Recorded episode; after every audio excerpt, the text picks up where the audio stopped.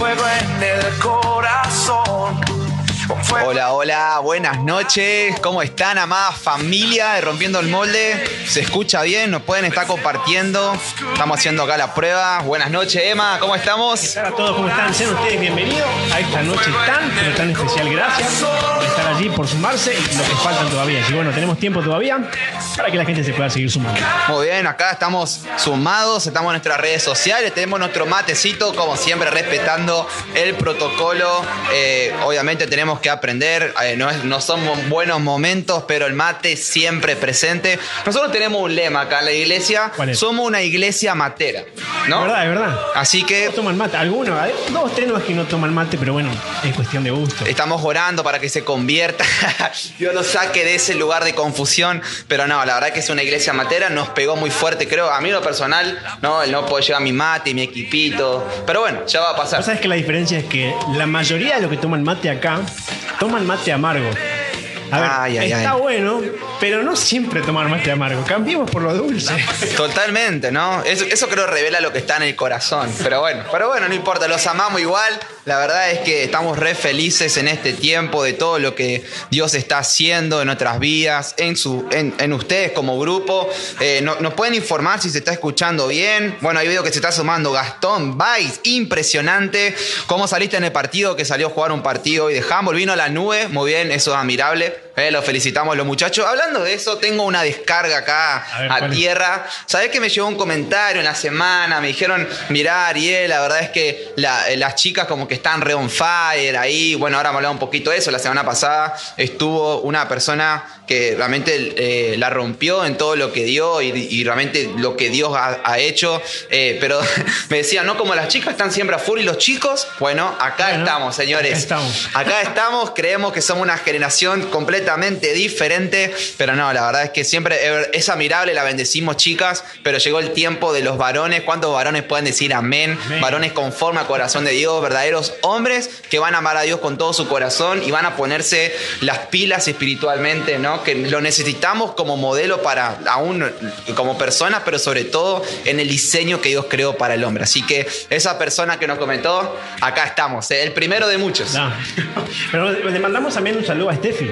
Ajá. Esa es la que estuvo la vez pasada. Esta es la segunda edición de lo que es ya este, la miniserie, podríamos decirle. Muy bien, es una serie, mini no, yo Ah, diría mini. la gran serie. tremendo, tremendo. 16 temporadas. tiene como tiene tres eh, estamos en la primera temporada recién eh, tiene muchos capítulos no la verdad que sí eh, no sé si nos querés compartir algo de lo que fue de lo que compartió de lo que vivió No, la verdad que bueno, me, llamó mucho la atención porque bueno, uno cree que por ahí, a ver, uno conoce por ahí lo, lo- lo exterior de una persona, ¿verdad? Es como que bueno, se viene, se muestra, pero conocer realmente el corazón de la persona o exponer y ver lo que Dios hace y Dios lo que hizo también en su vida y declaramos todo lo que va a seguir haciendo. Así que bueno, eso me impactó mucho y bueno, ahí quédate prendido porque hay muchos más todavía lo que van a empezar a compartir. Totalmente, ¿no? Yo algo que le decía recién a Lema acá detrás de escena mientras estábamos orando, preparando este tiempo especial, le decía, no sé qué es esto, si es radio, tele, Una mezcla de todo. Es una mezcla de todo, estamos inventando acá un poco, pero bueno, gracias de verdad. Eh, no sé si acá me están diciendo que se escucha bien, estoy viendo un par de comentarios.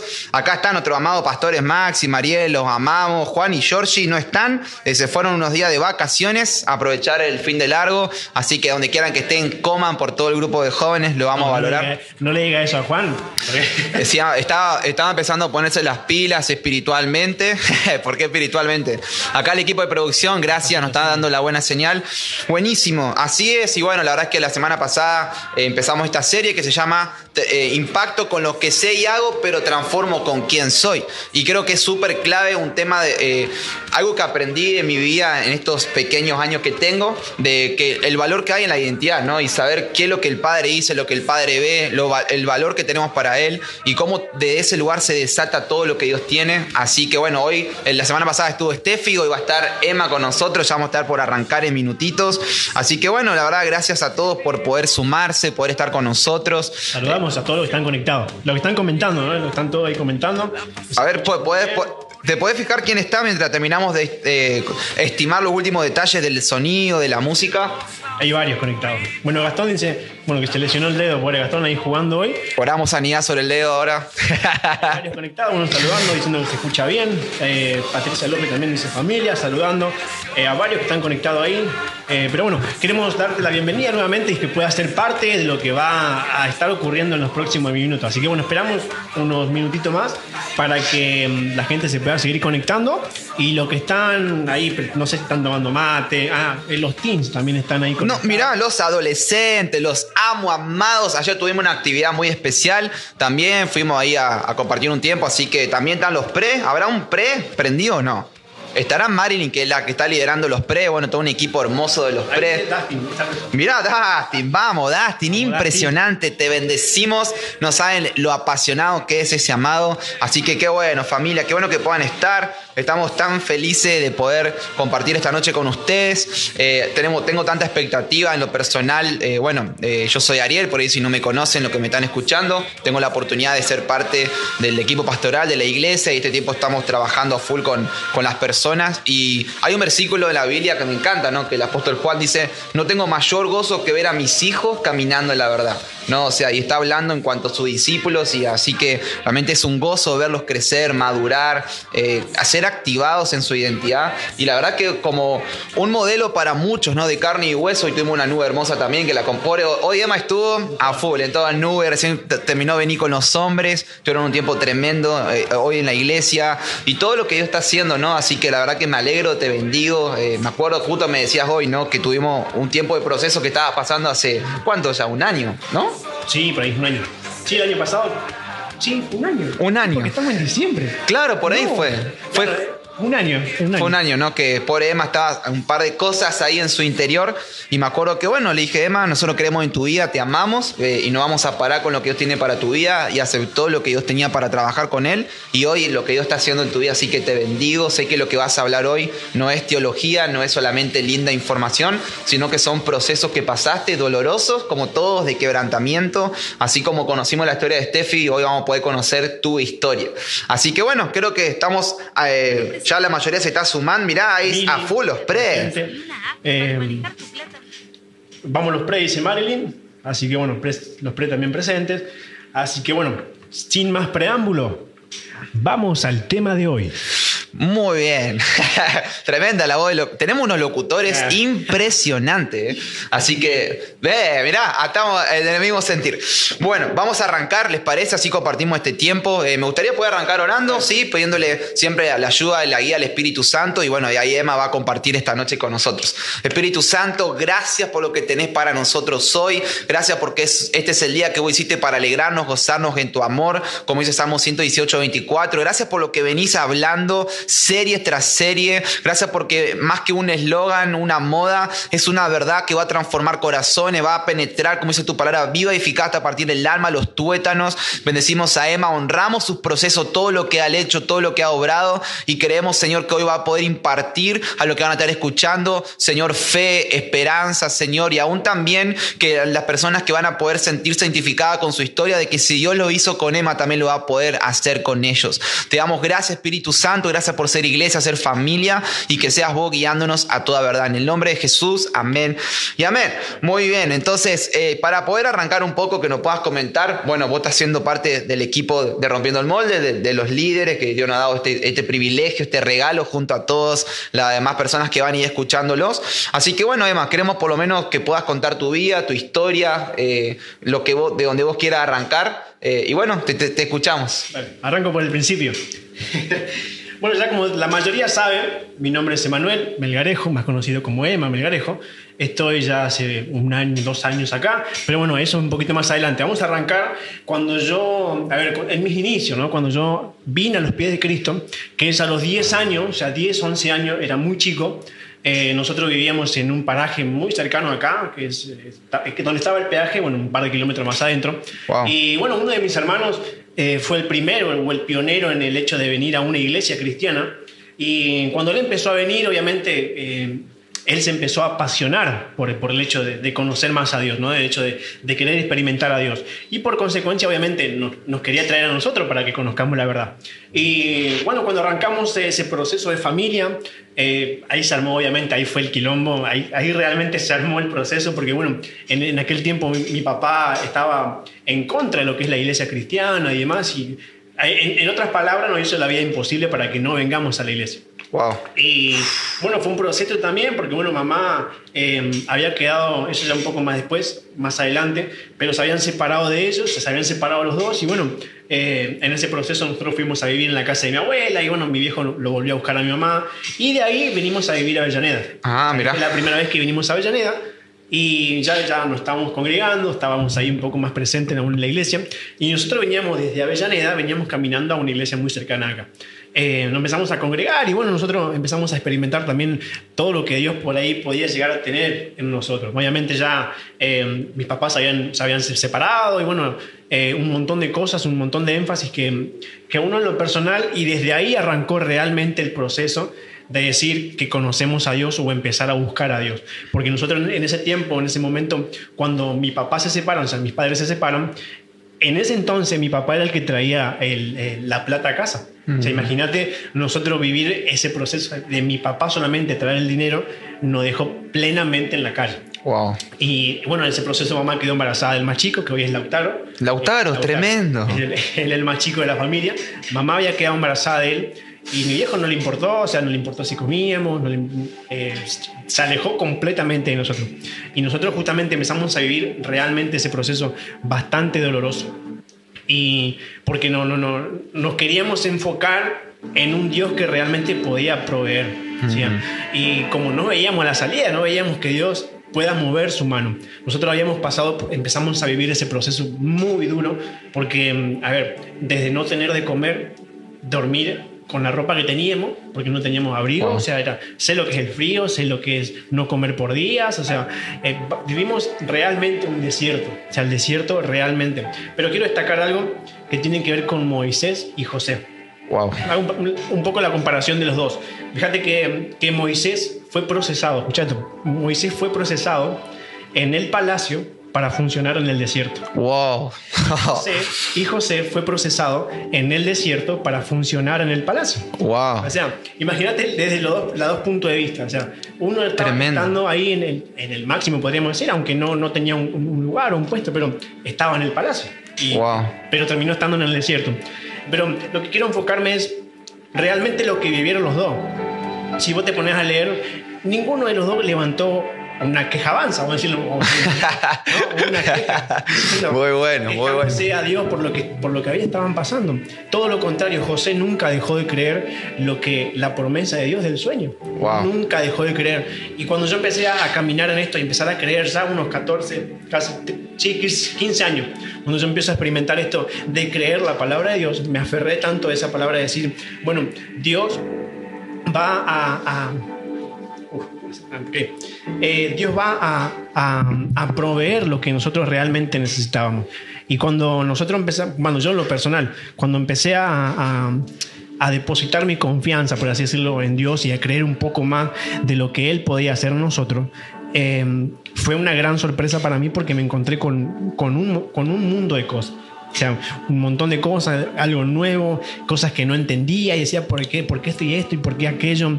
Y, pero la verdad que cuando empecé a disfrutar, lo otro es que cuando yo empecé a vivir este proceso, nunca declaré palabra que podía derribarme a mí. Wow. Nunca Tremendo. dije, porque si yo te conozco, ¿por qué me haces pasar esto para acá? Nunca dije eso. Lo contrario, siempre, siempre agradecía a Dios por lo que tenía. Aunque no tenía nada, pero agradecía por lo que tenía. Y creo que eso marcó la diferencia, porque Jesús también. Hay, quiero hacer también una comparación de que cuando Jesús maldijo la higuera, Wow. o sea, era el te- no era el tiempo de, de- de dar fruto, solamente tenía eh, hojas. Y cuando uno se llena de hojas, aún en la vida, en el, el ministerio, y uno no, no está creyendo lo que la palabra dice. Entonces, y quiero darle con mucho ojo esto, Sí, sí. quiero dar el ejemplo de que para mí Jesús usó un ejemplo que yo considero un mal ejemplo para enseñar algo bueno. Porque cuando él dijo, cualquiera que diga esta montaña, quítate de aquí y échate en el mar, él estuvo diciendo cualquiera. No Mm. dijo ni alto, ni bajo, ni rico, ni pobre, ni, no sé, Wow. indígena, ladino. Dijo cualquiera. O sea, imagínate que cuando, cuando Jesús dijo cualquiera, listo, yo me agarro de esta y empecé a declarar palabra para mí. Eh, pero vuelvo a repetir, esto es medio con cuidado para que no se malinterprete. O sea, para mí es algún ejemplo que él usó, que yo considero un mal ejemplo, porque él nunca usó una bendición. Claro. Él podría haber dicho, produce higo ahora, pero él dijo que nadie coma de ti, no era tiempo. Wow. Cuando yo entendí que quizás no no era mi tiempo, sino que era el tiempo de Dios, empecé a disfrutar el proceso, como hizo Moisés y como lo hizo José. Wow, tremendo. A ver, me quedé con, con esto, ¿no? De José fue procesado eh, en el palacio. No, Moisés. Moisés, ahí está, perdón, perdón. Es que te, te veía como José. no, no, pero tremendo, ahí está. Moisés fue procesado en el palacio Para para, en el desierto. y José al, al todo al contrario, ¿no? En el desierto para fructificar en el palacio. Y, creo que tiene que ver con tu propósito, con el propósito de cada uno y cómo no hay que compararse. O sea, yo pensaba en tu historia y veo la mía completamente diferente. Eh, en mi caso no, no fue faltar alimento, al contrario, fue una sobreabundancia extraordinaria de alimentos. No vamos a entrar en, en detalle, por favor, pero qué, qué- qué hermoso es ver que lo que nos une a lo- en la misma historia es Jesús, ¿no? Ese mismo punto de encuentro y cómo cada historia vale para cada uno de nosotros, para Jesús. Así que tremendo. Entonces nos quedamos ahí eh, en la palabra, lo que significaba las palabras, lo que significaba decir. Y bueno, ¿y cómo seguiste? ¿Cómo, cómo te levantaste? ¿Cómo pudiste permanecer? ¿Cómo fue tu, o sea, tu etapa ya de adolescente joven con todo esto en tu interior que imagino que no habrá sido fácil? No, obviamente fue una revolución, porque hay muchas cosas que yo, por ejemplo, no entendía, trataba de, encontrar una explicación de por qué quizás eh, Jesús dejaba un, un ejemplo, un claro ejemplo. eh, y yo trataba de aferrarme, o sea, de- trataba de buscar en algo que yo sí, en esto me agarro. Y Wow. la verdad es que no tuve mucho, a ver, un, un- un concepto de decir, bueno, no hice por ahí lo, lo que lo que yo quise, por así decirlo. ¿no? no es que, bueno, me fui y probé tal cosa porque Dios no me respondía, no es que yo me enojé con Dios. A eso que yo, yo quiero llegar, es que no me enojé con Dios por el proceso que estaba pasando. Wow. Todo lo contrario, decir, bueno, tiene que haber un propósito. Si hay un propósito, el destino de gloria es mayor.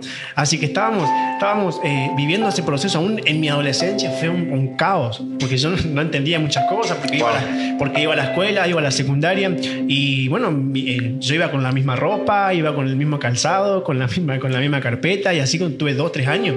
Imagínate caminando muchos kilómetros incluso para ir a la escuela. Imagínate, eh, yo ¿Cómo no podía agradecer? ¿Cómo es que yo me podía estar quejando? Yo veía a mis compañeros, por ejemplo, en pleno invierno, que se llevaban camperas nuevas, camperones, que se llevaban esto. Todo, ¿no? Yo me llevaba, no sé, un- un- una camperita así todo el mismo día y me preguntaban, che, ¿vos no tenés frío? No, la verdad que nada, mentira. Tenía muchísimo frío. Wow. Pero tampoco yo me- no me podía quejar, porque obviamente ya en la escuela sabían que yo iba a una iglesia. Y quizás el hecho de decir, bueno, ¿dónde está tu Dios? Quizás me limitó a, a- a no confesarlo y decirle, bueno, yo creo en Él o él sé que, o yo sé que él me va a prosperar. Así que fue como te me dije hoy un quilombo eh, bastante importante.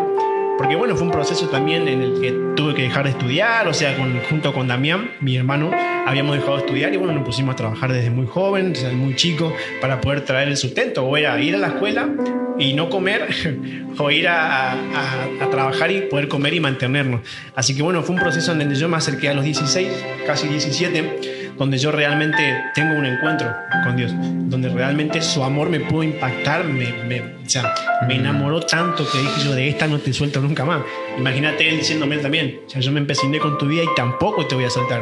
Wow. Entonces cuando yo empecé a vivir eso, eh, obviamente que por decisiones después de, de- por trabajo, yo soy cocinero, o sea, trabajo en lo que es gastronomía, Tremendo, es tremendo cocinero, de verdad. Así que atención. Así que bueno, eh, desde muy joven empecé a trabajar también en lo que es roticería y bueno, me tuve que largar a, trabajar y cuando yo empecé a vivir ese, ese, ese periodo ya tenía 16, 10 17 años casi. Y bueno, por ese motivo me había alejado un poco de lo que es la, la iglesia en sí. O sea, siempre quizás tenía presente a Dios aún en- porque había, hubo palabras que siempre me, me- me habían marcado. O sea, que yo dije, a ver, no puedo hacer lo contrario porque esta palabra me marcó. O sea, tenía a Dios presente siempre. Wow. Cuando después, bueno, después de, de alejarme un tiempo, ya obviamente cuando vos te alejas de Dios, las cosas empiezan a cambiar. No es que te va tan bien y porque ya quizás entra un poco el, el negociar con, con, algunas cosas. Y bueno, yo me metí en ese tiempo a tocar en una banda de rock. ¿Eh? Mirá. No, tremendo. Tremendo. Revelación acá, ¿eh? Tremendo. Tremendo. El que, el que sabe el nombre de la banda, por favor, lo puede publicar. tremendo, tremendo. Así que, bueno, yo me había metido en eso. Nos, nos estábamos haciendo conocidos por una cuestión de, bueno, no lo digo con humildad. Está bien, está bien, no hay problema. Eh, era soy un buen baterista. Está bien, es verdad. Humildad es saber quién soy y en quién soy bueno. Así que me parece, y es verdad, soy muy buen baterista. Así que bueno, eh, hubo una banda en la cual me había fichado, por así decirlo, y empezamos a tocar, yo empecé a grabar con ellos, y ya el plan era, era ir a Buenos Aires, ya teníamos planeado, e incluso habíamos grabado un disco con Mira, un chico. tremendo. Y bueno, eso fue un poco lo que me había alejado el hecho de quizás negociar con algunas cosas, ¿verdad? Porque quizás no entendía algunas cosas tampoco y decir, bueno, es como que no, no, no, no, no estaba firme, justamente lo que vamos a tratar ahora, un poco en la identidad. Pero bueno, eso fue, porque antes quizás estaba enfocado más en el hacer y no el ser, quién era yo realmente, porque hacía esto, hacía aquello, hacía lo otro, pero quizás el hecho de, de quién era no lo tenía muy en claro. Wow, qué impresionante. Yo no sé usted, nos está tirando una bomba y me encanta que uno, eh, son estas charlas de corazón abierto donde uno puede conocer el, o sea, el, yo tengo una frase que cuando uno entiende el origen puede entender o puede disfrutar el presente, ¿no? Y, y realmente, bueno, ver hoy en tu vida, capaz que muchos de los chicos que acá estoy viendo, que, o sea, uno por ahí te ve o, o ven que estás hablando y, y, realmente todo tenemos un proceso, una historia y, y me encanta cómo eh, nunca le echaste la culpa a Dios, ni porque hay gente que por ahí se enoja, se ofende, pero sí que, bueno, por ahí tomaste otros caminos, tomaste otros lados, empezaste a probar con tus talentos y tus habilidades. Y algo que yo aprendí, que a veces la gente siente que le va a caer un rayo, ¿no? Como que dice, no, me voy a alejar de Dios, me caigo. No, o sea, tampoco que te va a ir mal, porque a veces confundimos bendición con prosperidad económica o que me vaya bien. O sea, si yo soy responsable, estudio, trabajo 8, 10, 12 horas por día, va a tener dinero. Si no, el negro marino que por fe declaramos que se va a salvar sería alguien bendecido. O sea, no. O sea, o sea la prosperidad no es económica. Yo creo que la prosperidad es tener la vida de Cristo en nosotros. Porque seguramente te habrá pasado a mí también, llegar a tener tus metas, tus sueños personales, comprarte tus cosas, tener, alcanzar unas metas, pero sentirte más vacío que como no los tenía antes. Porque justamente la prosperidad bíblicamente es Cristo en nosotros y la vida de Cristo, obviamente que uno disfruta las bendiciones, pero lo disfrutamos a Él, que Él el que nos da las bendiciones. Entonces, estamos en un momento crítico, creo que llegaste justo como al, al pie del cañón, ¿no? Eh, de tu identidad y en ese proceso de quiebre, de, a ver, imagínate ya Emma como ya un poquito más, eh, con un poco más de norte, músico, bueno, cocinero, ya más o menos como que tenía un, un, perfil. ¿Y qué pasó en ese? O sea, para verte hoy acá y no verte capaz en otro lado, ni, ni con pinta de rockero tenés encima. es un falso. Estaba vestido, ¿no? Rockero del reino ahora. Hacemos música para Cristo. Mira, mira, acá me están diciendo a la guarda, ¿puede ser? A la guarda, a la banda era a la guarda. Tremendo. Así que bueno, uno con el guitarrista trabajamos juntos hoy en día. Ah, mirá vos. Bueno, tenemos también un proceso con él. él con, constantemente le estoy hablando acerca de Cristo. Él también ve, ve, muchos cambios en lo que yo era en aquel tiempo a lo que soy ahora. Wow. Y bueno, creo que eso también lo está atrapando. Así que seguramente si no está viendo, le mandamos un saludo. Capaz que me conecte, dijo, capaz, pero bueno. Tremendo. No sé si está un saludo, te bendecimos. Esta familia te abraza cuando vos quieras. Así que bueno, yo cuando arranco o empiezo a tocar, eh, ya obviamente empezamos a subir la fama como banda. Eh, vaya, o sea, los que por ahí van a conciertos acá, es, somos una banda, o éramos. Yo no estoy más. claro, espero, es... espero, no, espero, no me quiero enterar sorpresa en vivo, por favor. Charla pastoral. eh, el miércoles a, la, a las 7. Eh, bueno, empezamos a ser conocidos, obviamente. Y bueno, pero algo, había algo que no, que no, no, no, no, no estaba en su norte, ¿verdad? Yo decía, no, podía disfrutar, podía haber, había, a ver, había otro, otras bandas locales también que me ofrecieron para tocar, porque bueno, había muchas, eh, tenían, me, le gustaba cómo tocaba y bueno, eh, me decían para tocar, yo la verdad que le, le, decía que no. Cuando tomo la decisión de, de, dejar la banda ya hace dos años, dos años y algo, que dejo la banda totalmente, decir, bueno, me enfoco en lo que en, en, su momento fui. Porque antes cuando yo empecé a venir acá, ya hace como tres años que, que venía como muy escondido, venía de vez en cuando porque trabajaba en otro lugar. Cuando yo empiezo a venir acá, Hace tres años que estás acá en la iglesia. Viniendo desde como así como muy de vez en cuando. Mi trabajo que yo trabajaba en una roticería y me dejaban hasta cierto horario, entonces yo podía venir a la nube. Eh, así que fue en ese momento donde eh, yo dije, bueno, la verdad que no me está llenando lo que estoy haciendo. Eh, No, no es lo que yo quería. Si bien en su momento lloré, y lo declaro, o sea, lo digo, oré para ser un, un un buen baterista. Yo, mi corazón, mi- el anhelo de mi corazón era ser un buen baterista. Mm. Y creo que Dios pudo responder eso, pero bueno, yo me, me corrompí, ¿verdad? Es como que no era hacia dónde tenía que apuntar. Wow. Era en otro lugar. En, en otro lugar. Y Wow. cuando empiezo a venir acá, digo, bueno, me empiezo a congregar de a poquito. Eh, ahí es testigo Erika. Porque, bueno, eh, nos conocemos ya aún desde la secundaria con ella. Aún con Marilyn también, así que bueno. Qué aguante tuyo, hermano, es tremendo. Oh, gracias, señor. tremendo, tremendo. Te bendecimos, Eri, una genia. Te amamos. Y bueno, cuando empiezo a, a- a venir a la iglesia, cuando digo, bueno, necesito un cambio, necesito volver al origen, necesito volver donde una vez Dios me había llamado y disfrutar y volver a disfrutar. Y en mis oraciones, cuando también esto es testigo, eh, yo decía, bueno, yo quiero vivir lo que en su momento viví. Lo que viví allá y yo experimenté en otra iglesia, digamos, experimenté el amor de Dios de una manera sobrenatural. Yo decía, bueno, cuando yo venga acá quisiera experimentar lo mismo. Y le comentaba a esta persona, yo decía, yo quiero vivir lo mismo. Wow. Y esta persona, gracias a Dios, le pudo darme un- una clave ahí. Me dijo, ¿sabes qué? Me dice, Emma, ¿por qué no le, no le pidas a Dios volver a experimentar? Pedirle lo nuevo. Wow. Cuando, cuando a mí me dijo pedirle lo nuevo, realmente me abrió el panorama. Y eso fue, desde ahí arranca, de que yo empiezo a venir acá. Wow. Ey, tremendo. Creo que eso es una palabra también para el grupo de jóvenes. O sea, gloria a Dios por las glorias pasadas, amados, pero vamos por lo nuevo. Y, y yo algo que, que entendí que es el ADN de la iglesia que por ahí nos están escuchando, es un hambre por la gloria de Dios. Es un hambre por la belleza de Jesús, por su palabra, por intimar con Él, que ahora vamos, vamos encasillamos ahí todo esto en cuatro pilares que creo que son como un fundamento clave en esta iglesia, que lo hemos podido como coordinar. Pero qué tremendo eso, ¿no? O sea, me encantó O sea, tiraste muchas bombas ahí. Espero que la estén anotando. Yo la estoy robando, arrebatando para futuras prédicas, pero qué tremendo. Entonces, y en ese momento donde empezaste a orar y diciendo, bueno, Señor, quiero lo nuevo, ¿qué empezó a pasar? Yo había tomado quizás otro camino, cuando dije, quiero lo nuevo, ya hace también, hace dos, dos años atrás, cuando digo, bueno, ok, yo tomé la decisión de irme a Rosario. Ah, Rosario. A Rosario. Tremendo. Pero bueno, Wow. yo tomé la decisión de irme. Nadie lo sabía, lo sabían, bueno, Pablo, otra amiga y mi familia. Lo único que sabían que yo bueno, agarré, fue un día viernes, en donde yo había conseguido una entrevista en Rosario. Fue todo bastante loco porque a la mañana temprano cuando yo vi una publicidad en Facebook y bueno, que necesitaban cocinero y demás, obviamente yo entré a la página, tenía como 750 comentarios. Era imposible. Era como dije yo, pruebo como para decir, ya está, de última. Y bueno, yo, eso de las 9 y media de la mañana, capaz que a las 11 me contesta, el del, el del- el del local de, de Rosario, un lugar, a ver, alta gama, o sea, donde se, se hacen un poco lo que es sushi y todas esas cuestiones, eh, ceviche y demás. Es un lugar bastante cheto, vamos a decirlo así. Tremendo, ¿eh? Eh, no cualquiera. Yo pensé que al car- el carrito del No, tío Pepe.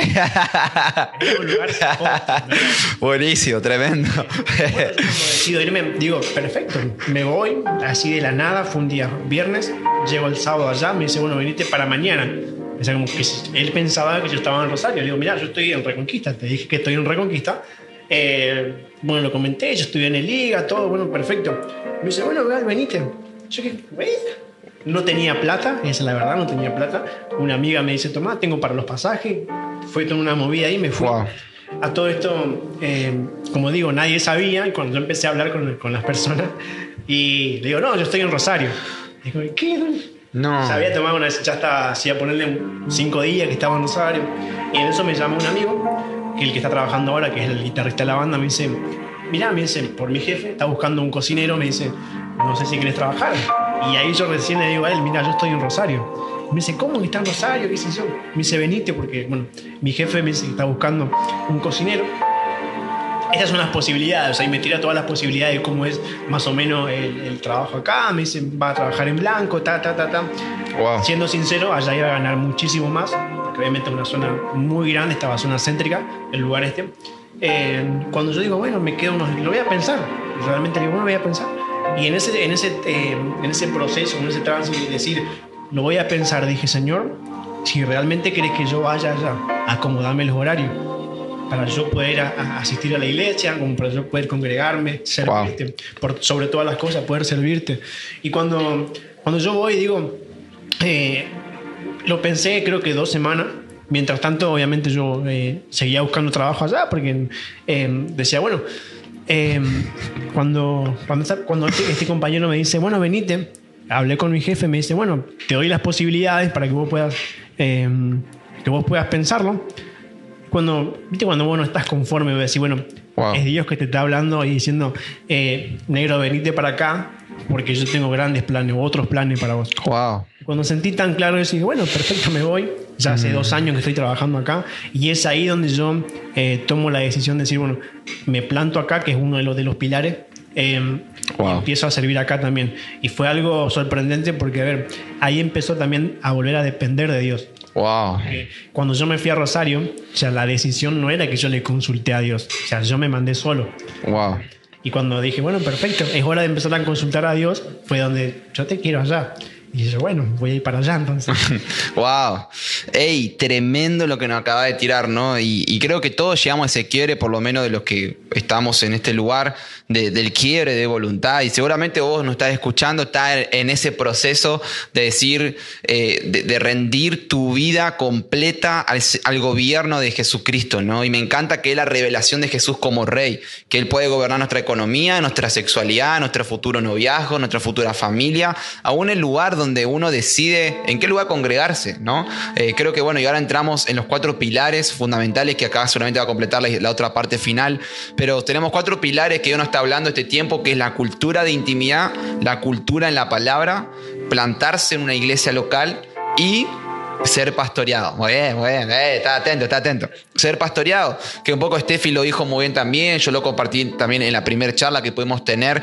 Y bueno, y creo que un poco lo has hablado, pero por ahí también que vos puedas compartirlo de lo que para vos es cada uno de estos pilares y también cómo te ha ayudado, te ha potenciado. Eh, yo hago que, que estoy o que estamos orando como el equipo es poder levantar una generación que nace de la intimidad con Dios y que se fundamenta por las palabras que están escritas de Él. Creo que estamos en deuda con una generación que siempre le han dicho no, porque la iglesia me prohíbe, porque la iglesia me dice esto, porque la iglesia me dice aquello. Y en realidad, en la Biblia en la que yo leo y la que está para todos, nunca te dice lo que no puedes hacer. Nada más, el problema está que no tenemos vida de intimidad con Dios, entonces no sabemos lo que Él quiere, lo que Él desea y lo que Él anhela de nosotros. Él es una persona, que vos lo dijiste, me encantó el ejemplo, ¿no? Y poder, o sea, a toda persona uno tiene que dedicarle tiempo.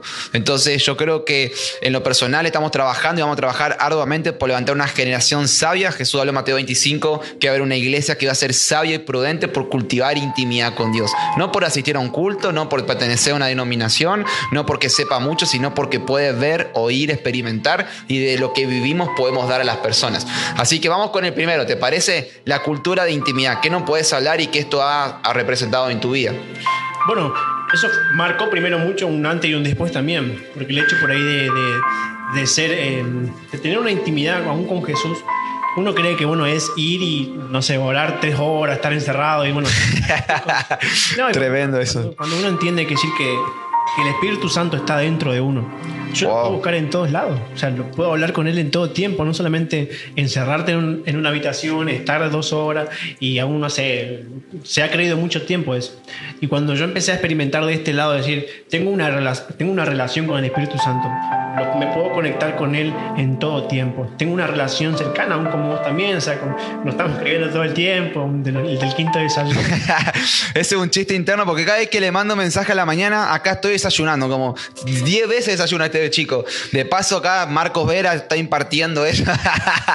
te amamos, Marquinho, te amamos. Tremendo, ¿eh? este tiene un estómago ese amado, pero te, te, bendecimos, te bendecimos. Así que bueno, empecé a disfrutar de, por ese lado, de decir, bueno, el Espíritu Santo está conmigo en todo tiempo. Wow. Puedo tener revelación todo el tiempo, porque el Espíritu Santo obviamente todo el tiempo nos está hablando, continuamente nos está eh, enseñando y recordando muchas cosas. Él, es el, el, plan de Él también. O sea, Jesús dijo, Él le va a recordar y le va a guiar a toda verdad. Y muchas cosas que yo aprendí fue porque el Espíritu Santo, por tener esa relación, el Espíritu Santo marcándome muchas veces, Emma, acá no te metas, Emma. Wow. O sea, pero tiene que haber esa conexión o esa, esa intimidad, porque imagínate si yo no hablo con vos. Y obviamente que no, no, vos no me vas a entender porque no estoy hablando con vos. Entonces con el Espíritu Santo funciona lo mismo.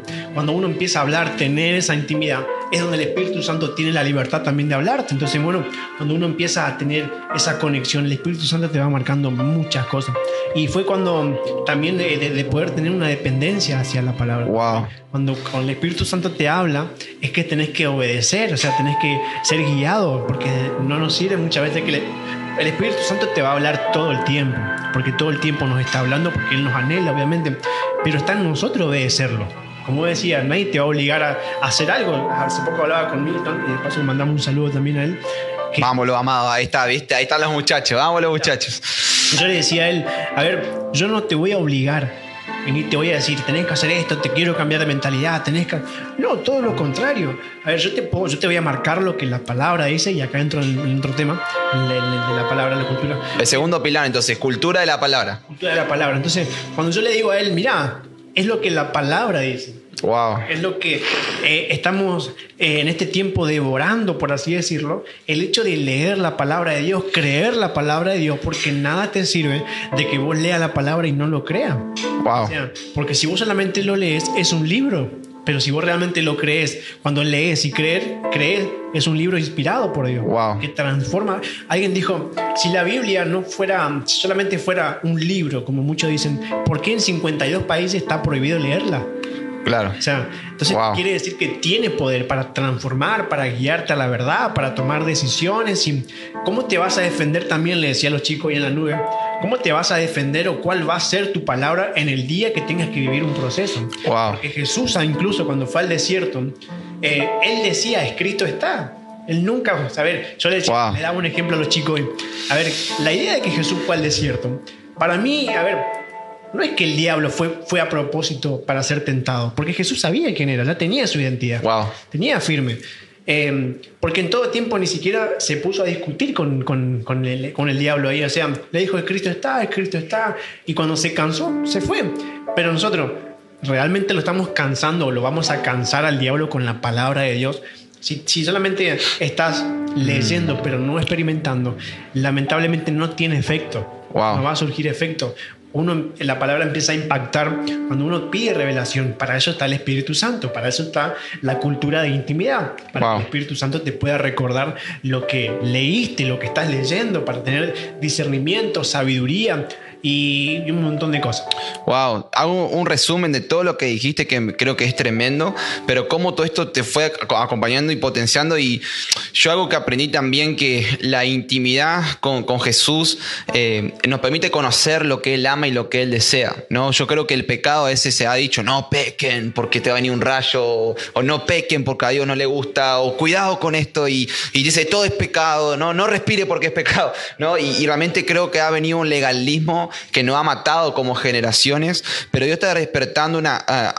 yo lo estoy viendo en ustedes, yo también, que estamos obedeciendo, pero no por miedo, sino por amor. Y yo creo que eso marca el corazón de la intimidad. ¿Sabías que Efesios 4:30 dice, no contristen al Espíritu Santo con su forma de vivir? Y esa palabra contristar significa herir gravemente al que te ama. O sea, yo cuando encuentre mi futura novia y esposa, amén, acá también dice, cuando dicen amén, amén, no, y realmente creemos que va a ser un tiempo un tiempo donde uno va a poder disfrutarlo, pero nadie, o sea, yo eh, nunca trataría de, hacer todas aquellas cosas que la lastiman o la ponen mal, o cosas de su eh, pasado, heridas que la han lastimado, sino al contrario, voy a vivir para producir alegría y felicidad. Entonces yo creo que cuando pecamos, más que obviamente que es doloroso, pero le producimos dolor al corazón de Jesús.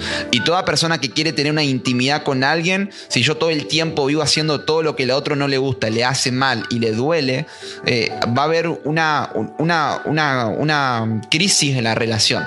Entonces yo creo que a veces pasa eso y con la cultura de la palabra, y cierro con esta idea, estaba meditando en estos días, es que si podríamos resumirlo como en algo gráfico, es como mi vida eh, es como un auto, ¿no? O sea, la intimidad con Dios representa el combustible para poder andar, para poder ir. O sea, todos los días uno, el auto anda por todos lados, pero siempre tiene que volver y cargar combustible, ¿no? Y eso, eso representa la oración. O sea, Dios está en todos lados, pero no en todos lados le gusta habitar. Es como un matrimonio. O sea, uno tiene intimidad en su casa, en su hogar, pero después uno tiene que salir a trabajar, a hacer esas cosas. Pero uno siempre vuelve a un lugar donde tiene intimidad y puede hablar cosas privadas y personales. Eso representa la intimidad, un lugar donde nos apartamos para que todo la, ruido y la rutina no nos afecte y, podríamos resumirlo así, pero también una vida sin la palabra es como tener un auto sin luces, ¿no? Imagínate estar en la ruta ahora que se viene el tráfico con todo, o sea, vas a chocar, te vas a lastimar, te puedes matar y puedes matar a otros. Y yo creo que eh, eh, estamos, Dios está despertando una generación sabia. Además, fue profetizado que Daniel, Daniel 12.3 que los entendidos van a resplandecer y van a enseñar justicia a la multitud. O sea, eh, Daniel 11.73 dice que los sabios instruirán a muchos, ¿no? Y me encanta que Salmo 51.6, he aquí toma la verdad lo íntimo y en lo secreto me ha hecho comprender sabiduría. Necesitamos ser una generación que se ancla a la intimidad. Y vos sos, eh, ¿por qué también le mostramos estos ejemplos? Para que vean que no todos somos arcángeles, ¿no? Sino que somos sencillos, comunes y corrientes y que Dios nos ama, nos desea y que quiere, eh, la sangre del cordero nos habilita a todos para entrar a ese lugar de intimidad con Dios. No es para pastores, no es para líderes, sino es para vos, no es para lo más grande ni para los pre, es para todos los hambrientos, apasionados y quebrantados. Vamos con los últimos dos pilares.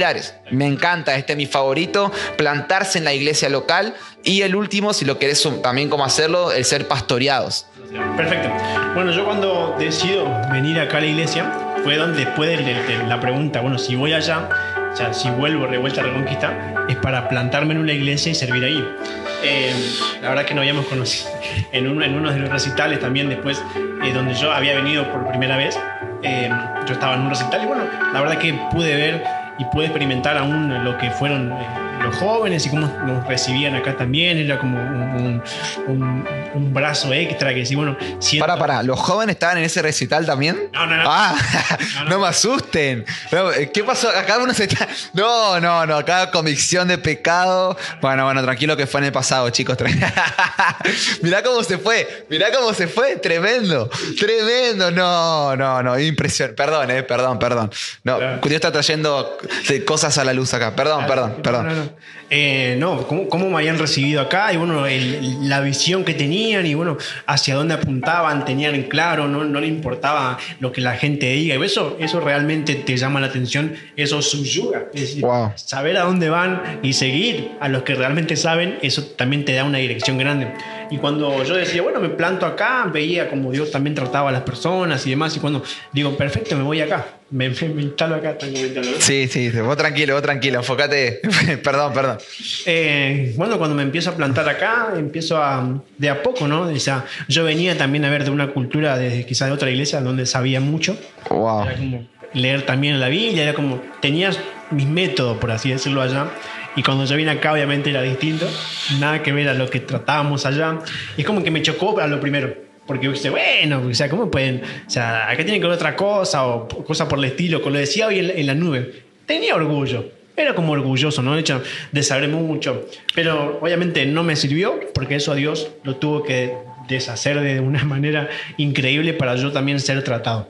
Y cuando, cuando, eh, cuando decido venir, y bueno, fue de a poco a meterme en la, en la nube, era como venía con los chicos, eh, después mm. del discipulado, o sea, fue como alguien tranqui, o sea, como eh, un paso a paso, ¿no? Como venía de a poquito.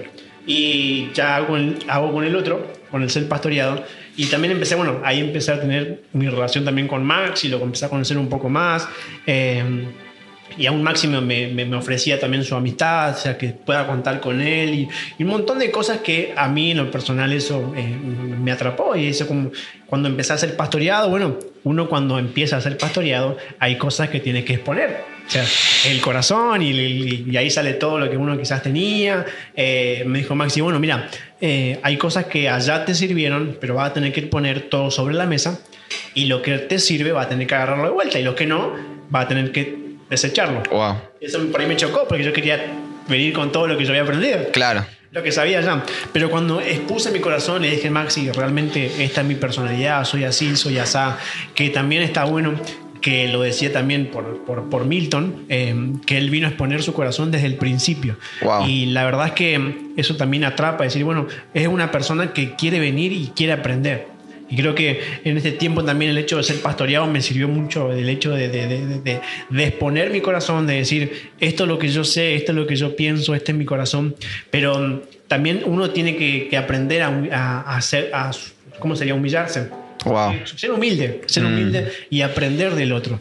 Entonces cuando yo empiezo a ser pastoreado, ahí fue donde realmente empezó mi proceso de transformación. Wow. Ahí donde le, realmente pude decirle al Espíritu Santo, ok, trabaja en mí, rompe todo orgullo, rompe todo, toda estructura que yo venía, que quizás estaba bien, quizás me sirvió en su momento, pero ya era un proceso nuevo, lo que había declarado al principio, ¿no? Que quería lo nuevo, no lo antiguo, sino lo nuevo. Wow, creo que hay tantas cosas para hablar, gracias por compartirlo, eh, como para poder ayudarte a cerrar eso que me encanta como...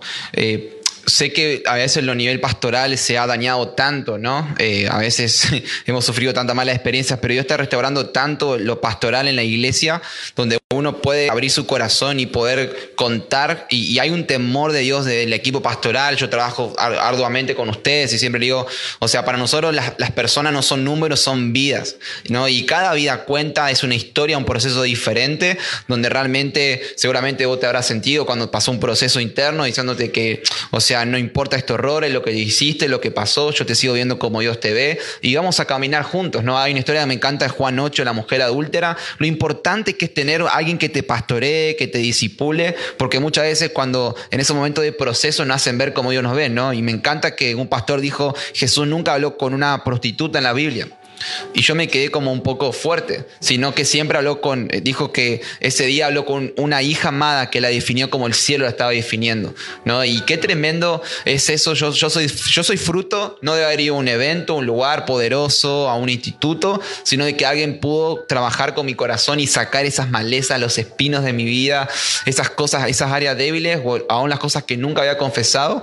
Y qué hermoso fue en lugar de recibir una mirada de juicio, una mirada de amor, de compasión y de restauración para poder ser lo que hoy soy, ¿no? Y me encanta que los pastores son como los médicos del cuerpo de Cristo.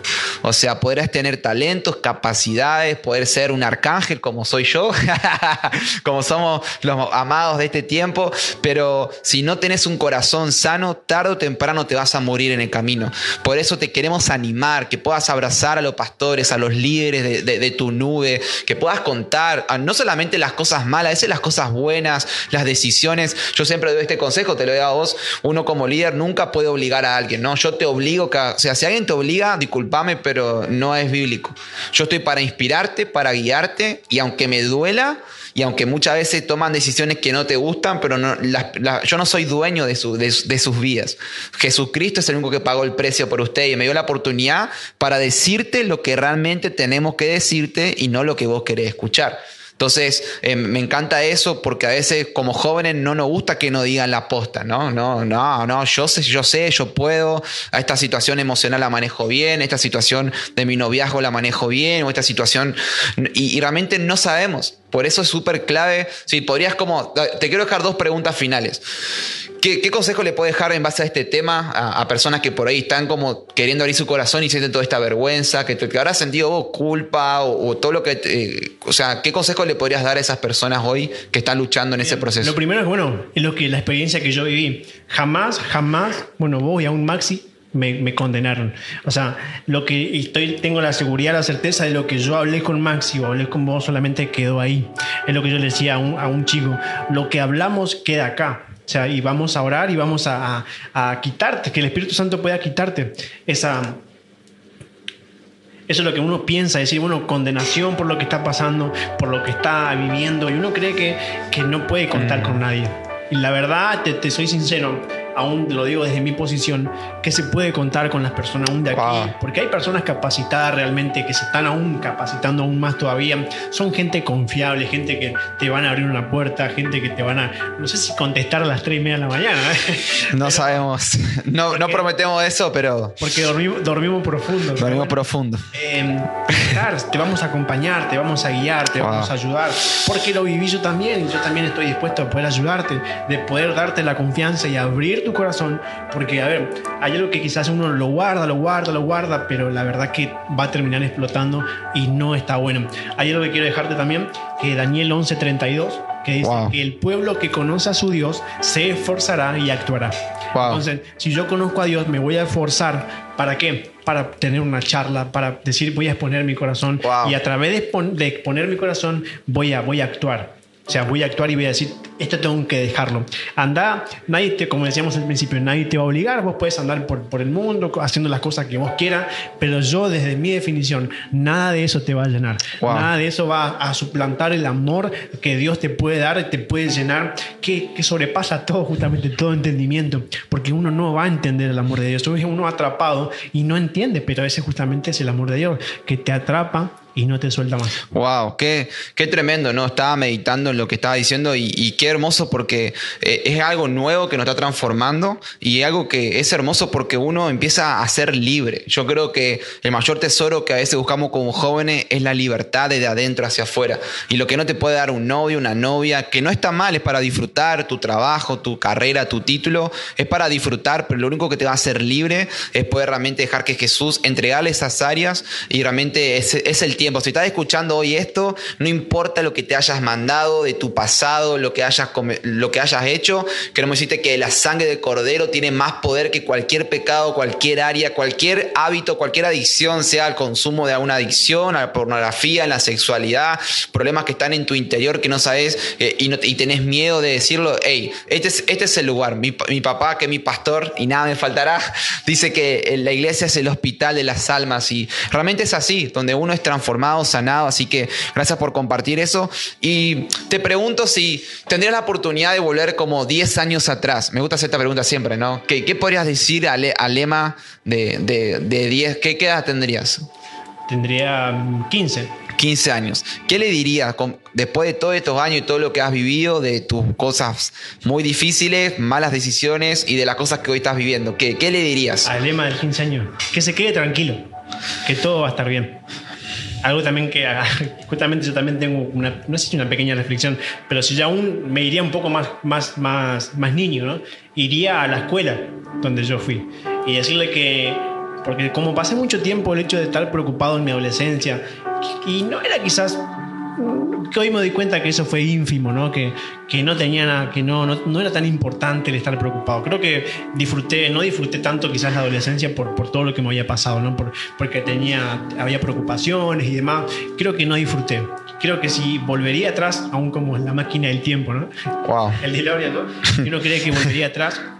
Uno dice, no, cambiaría esto, cambiaría lo otro, hubiera, no sé, hubiera cambiado muchas cosas. Yo creo que haría lo mismo, porque en ese momento, cuando yo viví lo que, o sea, lo que yo pude pasar, en ese momento yo sentí la mano fuerte de Dios Wow. sosteniéndome. Y creo que si aún, me, me voy un poquito más atrás, si le preguntáramos a Pedro Wow. si volviera a caminar sobre las aguas, ¿lo haría de vuelta? Y yo te digo que sí, porque él volvería a sentir los brazos de Jesús fuerte, diciéndole, "Eh, hombre poca fe, o sea, yo te sostengo. Y creo que haría lo mismo porque sentiría los brazos aún de, de- de papá diciéndome, Emma, cabezón, porque sé que él me dice así, va a estar todo bien, no te preocupes. Viví el día a día, tratar de, o sea, eh, eh, viví, disfrutar, y creo que eso volvería a, a estar, ¿no? El presente en mí, el volver a disfrutar. No preocuparme tanto por algunas cosas que fueron ínfimas. Y hay, y hay personas, quiero, de- si me da un poquito. Sí, sí, con, Que- con libertad, ¿eh?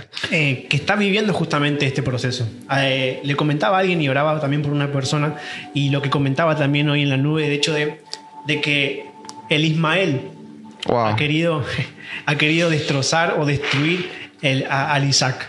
Isaac era el hijo de la promesa y él el que iba a, a traer un- a una generación nueva. Justamente era la risa, eso significa Isaac, risa, ¿no? Hijo de la promesa. Mm. Pero se adelantó Ismael. Y creo que hay muchas personas en este tiempo que creen que el Ismael es la promesa. Y no, cuando, y le, y le daba este ejemplo a los chicos, de que cuando una mujer está embarazada, descubre que está embarazada, sale por la vida, grita, no sé, contenta, sale por la calle, y las personas que están alrededor piensan que está loca, porque dice, ¿qué le pasa? Pero mu- eh, lo, lo que no saben es que Isaac se está engendrando. Wow. Hay un nuevo Isaac que están haciendo. Y aún si viviste todo este tiempo diciendo, malgasté mi tiempo, mi, la, la edad que tenga, quiero decirte que para Dios obviamente no hay límite de tiempo. Dios te puede bendecir, te puede abrir las puertas hoy, como te lo puede hacer mañana, teniendo 40, teniendo 70, teniendo aún 90 años. Él te puede prometer. Y aún si no recibiste lo que Dios te prometió, te aseguro que tus hijos lo van a recibir. Y si no lo reciben tus hijos, lo van a recibir tus nietos. Wow. Él Amén. nunca, nunca va a, a romper una palabra y una promesa que Él dijo. Te voy a bendecir y te voy a multiplicar todo lo que vos hagan aquí en adelante. Así que tener un poco de, no sé si de paciencia, pero seguir creyendo que si no, me- no te lo da vos, te, te lo va a dar tus hijos y si no a tus Wow. hijos, te lo va a dar tu nieto. Amén, amén. Y terminamos con esto y te- ahora sí, para ya cerrar la noche. Bueno, gracias a todos los que se han sumado, de verdad los bendecimos, familia, los amamos. Qué hermoso, ¿no? Es ver otra historia por ahí un poco más dura que la que la semana pasada, en- en- no es que sea una más dura otra, sino de otra perspectiva que por ahí no se haya escuchado. Eh, y la verdad es que gracias por compartirlo, por ser sincero. Creo que muchos se habrán sentido identificados y realmente diciendo si Él pudo, eh, a través de Cristo, el Cristo que está en mí también lo va, me va a ayudar. Y me encanta terminar con lo de la iglesia local, el tema del compromiso, ¿no? Porque yo pensaba en esto de hoy lo que estoy viviendo con tan poca edad y, todos me preguntan, creo que tiene que ver con el compromiso del corazón. Yo sé que soy imperfecto, que no puedo muchas cosas, que me he equivocado, he- me he equivocado feo, he lastimado personas, pero algo que entendí es que Dios ama a los comprometidos de corazón. Es como que yo solamente busco a mi novia o, o el día de mañana me solamente o, o la quiera solamente por un toque o por un momento una noche y después me olvide durante todo el año y es como que va a decir, o sea, él realmente quiere tener intimidad conmigo, pero después se va durante todo el año y no pasa tiempo conmigo y no me quiere y nunca me pide casamiento y nunca me- se la juega, ¿se entiende? Entonces yo creo que espiritualmente Dios eh, no es que hace excepción de personas, no es que dice, bueno, ese- el talento sí, aquel no, él, él él es bueno, aquella de esta familia. Dios ve el corazón, amados. Por eso es tan clave plantarse en la iglesia local, plantarse, eh, abrazar la visión de la casa. Me encanta decir que hay, hay, dos visiones, ¿no? Una iglesia como un taxi, que a veces uno se sube un taxi, ¿no? En mi época, en mi, en que se hacía el capo, ¿no? Pero cuando fui a Buenos Aires, el, el Uber, o sea, vos le decís dónde querés ir, a qué, en qué momento, qué tiempo, cuánto querés pagar. y eso muchas veces queremos manejarlo así en la iglesia, pero no es así. La iglesia tiene más, es como un diseño de colectivo, aunque, aunque no se puede viajar mucho ahora, pero hay un chofer donde Dios pone a pastores, líderes para guiarte y hay un origen y un destino. Y vos decidís si te sumás y sos parte. Y queremos que realmente entender que esta es una iglesia que te abraza, que te ama, que anhelamos que seas parte, pero no, más que tu talento, tu capacidad, más que tus recursos, más que tu experiencia, Dios quiere tu compromiso, que permanezca. Es como, me encanta decir ese ejemplo, no soy muy bueno por la planta, vos sí, hay, hay muchos expertos en el grupo en eso, yo no tengo ninguna, las quemé la que hay encima, imagínate, pero una semilla cuando se planta tiene que permanecer plantada durante mucho tiempo y regarla y cultivarla para que empiece a dar fruto. Entonces, si todo el tiempo uno se va moviendo porque no me gusta este lugar, porque no sé, me, me miraron mal, no me saludaron, porque no me escriben, porque me pasó lo otro, solamente eso va a revelar que nunca vas a dar fruto el que Dios quiere, porque hay una parte que le toca a Dios, pero hay una parte que te toca a vos. Y Él es muy celoso con la iglesia. Por eso te quiero animar, que, que renueves tu compromiso. Si ya está comprometido, agradece a Dios esta semana por la iglesia. Dios está haciendo cosas gloriosas y prepárense rompiendo molde, que 2021 viene un año glorioso. Así que bueno, Emma, gracias por compartir este tiempo. Te, te- te- te animo que bueno, puedas orar lo que Dios ponga en tu corazón por todo lo que nos estamos escuchando, por el grupo y terminamos por, por esta noche. ¿eh? ¿Está bien? Dale. Bueno, papá, te damos gracias en este momento, Jesús, por lo que hemos vivido, por lo que hemos compartido. Dios, gracias, porque yo sé que esto va a caer en, en buena tierra, Dios, y va a dar fruto a su tiempo, pero lo va a dar Jesús. Yo oro por una generación, oh Dios, que se despierta, una, una generación de Daniel, oh Dios, que van a, marcar la diferencia, una generación, oh Dios, que no se van a contaminar con las cosas de, de este sistema, papá, sino que van a marcar la diferencia, Dios. Van a ser empoderados por tu amor, Sí, Jesús, en este tiempo. Gracias, porque estamos viendo también una generación de Moisés, oh Dios, que se están preparando Sí, para liberar a un pueblo, Amén, para traer Señor. el pueblo, oh Dios, a, a tu, a tu camino. Gracias, Jesús, porque en este tiempo estás despertando a una iglesia también a madurar, oh Dios, en los tiempos. Gracias, oh Dios, porque vamos a empezar a ver los frutos en este tiempo de lo que tú estás haciendo con nosotros y aún con nosotros, Dios, también los que van a venir detrás de nosotros. Oramos por una generación, oh Dios, bendecimos a, lo- a los tinos, Dios, a los adole- adolescentes. Sí, Señor. Jesús, gracias por su vida, porque a están siendo plantados con el diseño original que tú nos diste al principio. Papá, bendecimos a los que están con, se han conectado en este tiempo. Papá, que algo nuevo, algo, un- una, una unción fresca, oh Dios, venga sobre su vida y sean inundados en este tiempo. Amén, Papá, Señor. que ellos puedan sentirte a ti, que ellos puedan experimentar el amor verdadero y que ellos puedan sentir que en este mundo no hay nada, que na- no hay nada mejor que estar en tu presencia, aún como decía David Jesús. Gracias, por este tiempo, te bendecimos y honramos a cada uno de los que están en este tiempo. Gracias en el nombre de Jesús. Amén. Wow, amén. amén, amén, tremendo tiempo. La verdad que bueno, te bendigo, creo en tu vida, te, te quiero honrar públicamente también por permanecer y por todo el fruto que hoy estás dando. No es tanto por tu talento que lo tenés, por tu capacidad, sino por el plantarte. O sea, te bendigo, te honro por todo lo que has dado en lo secreto y creo que es la primicia de todo lo que Dios tiene para tu vida. Así que te amo, vamos juntos, creo que hay mucho más para disfrutar y bueno, espero que lo hayan disfrutado, gracias por acompañarnos y bueno, nos estamos viendo mañana en la reunión online, onlinemente está pegando el término, el domingo a las 20 horas por la iglesia de la ciudad, así que te esperamos, hay una palabra de Dios que nos está trayendo y queremos que bueno, si no llueve como pasó la semana pasada, vamos a poder disfrutarlo, ¿está bien? Un gran abrazo familia. Y eh, bebé, pa, pa, pa, pará, pará, el martes volvemos en vivo a la iglesia, Esa. qué falta de respeto, perdón, no, ya me estaba olvidando, el pastor Daniel nos va a exhortar después, perdón pastor, te amamos, pero bueno, así que te esperamos, eh, eh, son los turnos libres, son dos turnos, ¿sabes las horas o no? Sí, 20 a 21 y 21 a, a 22.